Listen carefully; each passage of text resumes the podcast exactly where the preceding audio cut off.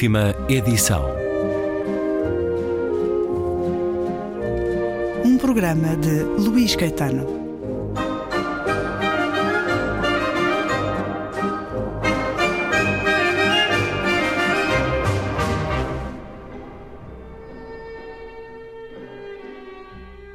Regresso à conversa com João Céu e Silva a propósito do livro Uma Longa Viagem, com Maria Filomena Mónica, edição Contraponto. Quando referias essa frase de mini saia loura e gira, é também porque ela apõe a isso uma vida de afirmação contrária ao estereótipo. Ela sente-se uma vencedora com a sua frontalidade, com a sua coragem, com o seu talento intelectual. Ela põe essa frase como enganaram-se. É. E aqui estou eu. E isso faz dela alguém de bem com a vida hoje? Eu acho que sim. Eu acho que ela não tem grandes conflitos com a vida. Eu acho que o único grande conflito que existe em Maria Firmina Mónica é o país em que vive. Esse é o grande conflito, porque considera que o país podia ser melhor, considera que as pessoas podiam ser mais cultas, considera que os governantes podiam ser honestos. Portanto, a insatisfação é coletiva e não. É, a insatisfação Pessoal. não é para ela com a vida, ah, isso ela está extremamente satisfeita. Não tem qualquer dúvida se, ah, se morresse agora, nunca diria, ai, faltou-me tanta coisa. Não. Ela, ela disse-me que havia três ou quatro coisas que gostaria de ter feito, mas era no tempo próprio. Ah, e ela cita aí uma passagem daquele filme O Leopardo, em que ela gostaria de ter dançado. Com ela- Burt Lancaster. com o Bert Lancaster, ah, ah, porque viu um casal a dançar no coreto ali no Jardim da Estrela e disse: Como eu gostava de ter visto, ter feito isto. Isso é. Agora, não é agora que eu faço, era quando eu tinha 17 anos ou tinha 20 anos e era o momento próprio para isso. Portanto, eu acho que ela não se arrepende de nada, principalmente não se arrepende nunca do que diz, ah, porque houve várias vezes em que a conversa parou durante uns segundos, em que ela me dizia: Digo ou não digo? Depois. eh, Habitualmente não- dizia ou não? às vezes dizia, outras vezes não dizia, mas passado em um minuto ela diz, ah, não, não era bem, não tenho nada a perder, mas era, era esse o significado. Vamos lá esclarecer as coisas. Isso foi uma coisa que, muito boa, porque nestas longas viagens a minha dificuldade é que as pessoas queiram esclarecer, queiram ir ao fundo e não tenham vergonha de dizer as coisas Acrescentar acrescentar. E isso, a Maria Filomena Mónica não tinha qualquer problema. Não é? Ela acrescentava, dizia. E, bem, depois, a entrevista, as entrevistas eram feitas, e isso com ela consegue-se fazer, eram feitas de uma grande, vamos lá dizer, uma rivalidade entre o entrevistado e o entrevistador. Eu não a deixava descansar, atacava, e muitos das- em muitas das longas viagens, os entrevistados não gostavam dessas brincadeiras. Queriam, eles eram os, os importantes Quem conduzia? é, e não queriam, assim. Eu lembro, no caso do. Tu disseste em relação ao Vasco Polido Valente, aqui nesta, neste programa, que eh, criaste um mosaico de temas e te preparavas, porque, porque é necessário preparar-nos, como é óbvio, falando com pessoas que têm conhecimentos muito especializados. Isso aconteceu também aqui? Ah, sim. Eu, houve muitas coisas que eu fui ver, eh, houve muitas coisas que eu fui ler e reli eh, toda, toda a bibliografia dela, são uns 30 livros, li aquilo tudo, inclusive para apanhar nuances nos livros que não tinham sido bem explicados, isso eu li, li toda a obra e, e ataquei por aí. E tentaste hum, dar temáticas às conversas? É que Não. talvez aqui se sinta um bocadinho menos isso. Não, não, se é, tanto isso. havia, assim, eu dividi os livros por áreas. Portanto, havia os livros sobre educação. Então hoje vamos falar sobre educação e vamos usar esses livros. Uhum. Mais genérico. Me- as biografias, vamos falar sobre o José do Canto, os Debney, pá, o Essa de Queiroz, vamos falar sobre ela. Mas era a pergunta inicial. A partir daí, a conversa podia ir para qualquer lado. Uh, podia até ir para o caso do- da orgia do sexo, uh, cair ali no meio porque se prestava. Portanto, nunca houve um guião pré-definido. Eu levava, vamos pôr, para duas horas, levava dez perguntas feitas.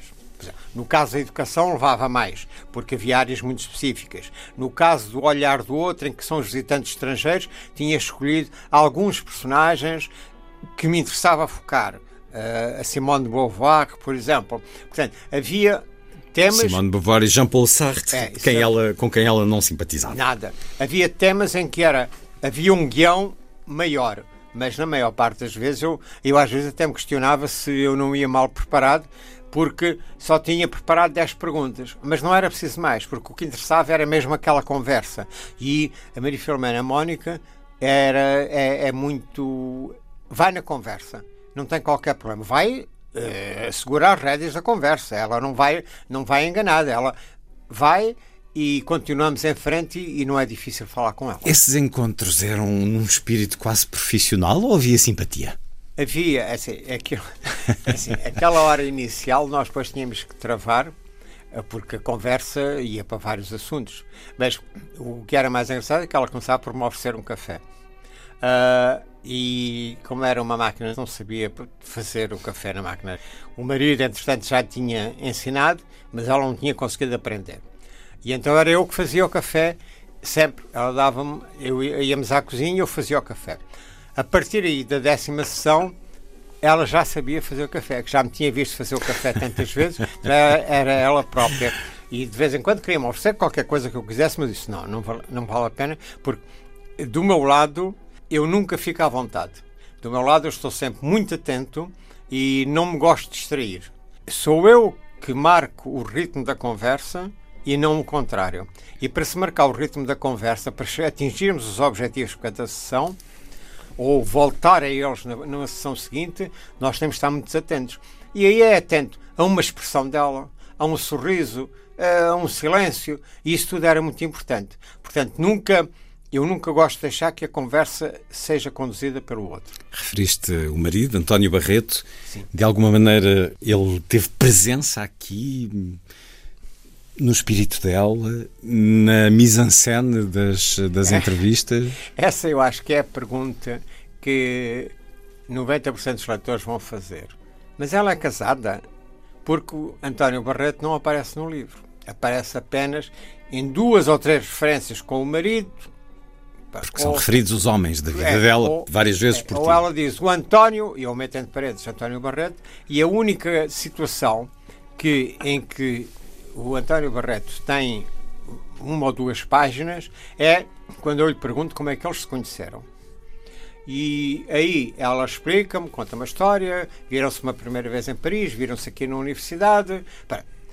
E depois, também pela primeira vez, e porque estes livros nunca são lidos a- anteriormente por, por quem é entrevistado, ela pediu-me para ler o texto. E eu perguntei-lhe porquê.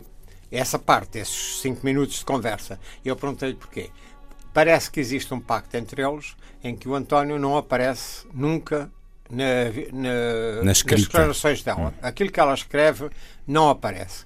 E, portanto, eu realmente não vi o António Barreto nunca, não sei se não sei de nada e também a dado momento deixei de fazer perguntas sobre António Barreto porque curiosamente também é um sociólogo, portanto até poderia haver ali um, um tema de assunto, mas não, ela não quer, ele não quer que aparecer na, na, na vida pública quando é falado por ela.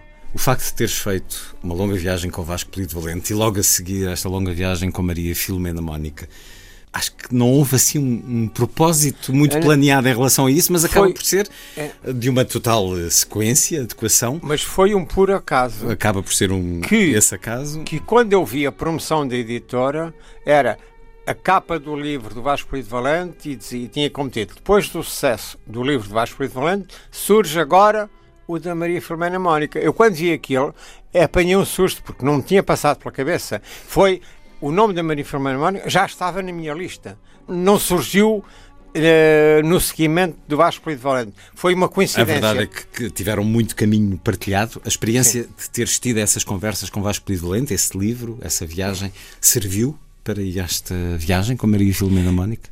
Sim, é assim, o Vasco era uma pessoa muito difícil.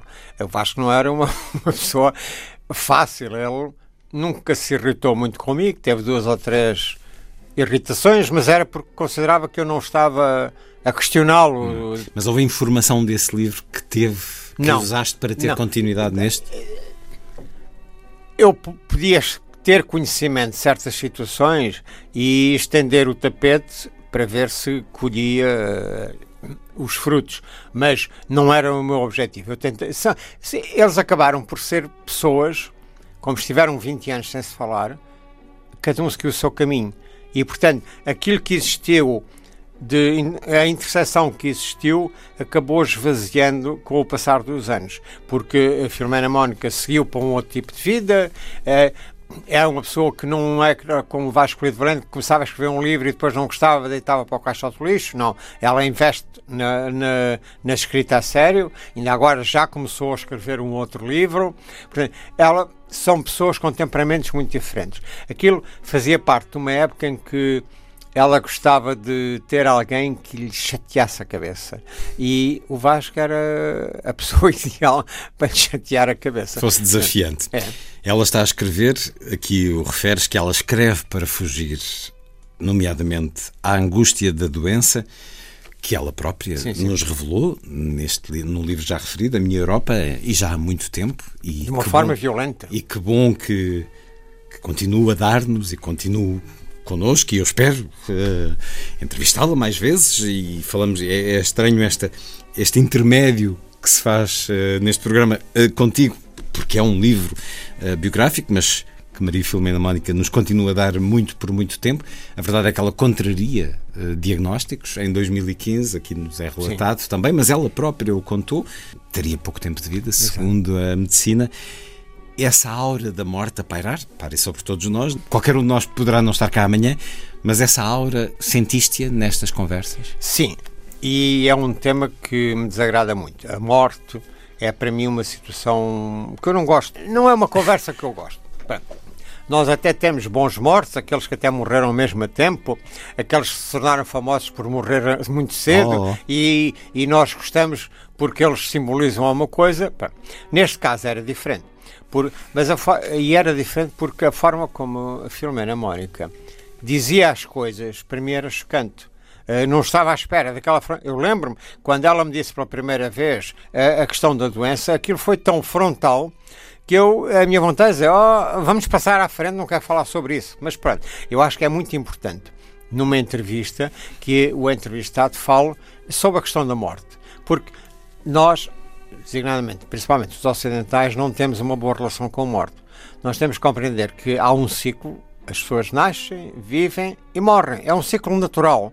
Senão o planeta então é que não seria suficiente Viável. para tanta gente. Portanto, é, e nós só damos o valor àquilo que vivemos conforme nos vamos aproximando do fim. Aí valorizamos as coisas de uma outra forma. E todos nós, com quem tiver 50, 60 anos, pensa assim: ah, eu poderia ter feito isto, mas também pode dizer: eu fiz isto, isto foi muito bom. Pronto. Estar Quando... bem ou não com a vida. É, é, é, e nós temos muita dificuldade. Portanto, essa parte eu acabei por desenvolver porque acho que é importante passar essa mensagem de alguém que não tem medo de enfrentar a morte. Ela usa uma expressão nessa entrevista, quando ela me dá a notícia de que tinha o mieloma múltiplo, portanto podia morrer em três anos, uh, para mim foi um bocado complicado reagir àquilo. Mas aqui volto a fazer a mesma pergunta e ela usa uma expressão muito curiosa, que é, para mim a morte é um medonho muro eu até tive dificuldade em compreender porque as palavras são difíceis. Então é um medonho muro, ou seja, é um muro sobre o qual, a partir do qual não se consegue avançar e é medonho porque vamos contra ele. Uh, e eu achei essa expressão é, é, a expressão de quem não está conformada com a hipótese da morte. Começa por aí. Mas achei que era a melhor forma, até quase poética, para definir a morte e que, por norma, as pessoas não conseguem exprimir-se dessa forma. Uma longa viagem com Maria Filomena Mónica, o livro de João Céu e Silva, a edição Contraponto, uma conversa para concluir no próximo programa da última edição.